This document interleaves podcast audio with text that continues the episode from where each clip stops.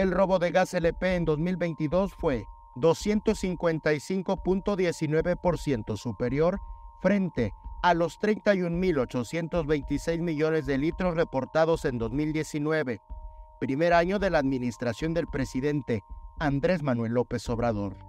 El robo de gas licuado de petróleo, LP, en los ductos de Pemex ha incrementado desde 2014. En Chiapas se han identificado pipas de huachicol en Palenque, Juárez y Ocosingo. En esta región que a mí me toca trabajar, que es la zona metropolitana del, estado, no hemos tenido esa presencia de manera recurrente. Es más, la verdad, en los altos y los estados que colindan con, el, con Tabasco. Eh, los municipios perdón, que colindan con Tabasco. Aquí en la zona metropolitana, cuando han habido entradas, nos hemos apoyado con la Guardia Nacional, porque estas unidades pues, no cuentan con permiso para poder distribuir.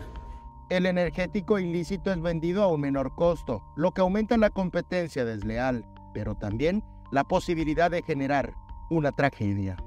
Ah, nos hemos encontrado con estos distribuidores que llegan a dar hasta 3.50 pesos abajo del precio oficial que se publica todos los sábados a las 8 de la mañana en las páginas de la CRE y la Secretaría de Energía. La unidad no cuenta con todas las medidas de seguridad, no cuenta con todos los permisos que ocupa para poder distribuir. Eso es solo en la distribución. Ya estando en el lugar, ya estando en la tortillería, eh, no cuenta con todos los, elementos de seguridad que debería llevar para abastecer. Incluso nos hemos encontrado con pipas de huachicol que va solo el, el chofer y sin supervisar la carga, que es obligatorio, la norma lo exige, empieza a suministrar y no sabe lo que está pasando con el tanque en la azotea. Entonces ahí hay un riesgo de operación que puede llevar a una fuga y a un desastre. Con imágenes de Christopher Canter, Eric Ordóñez, Alerta Chiapas.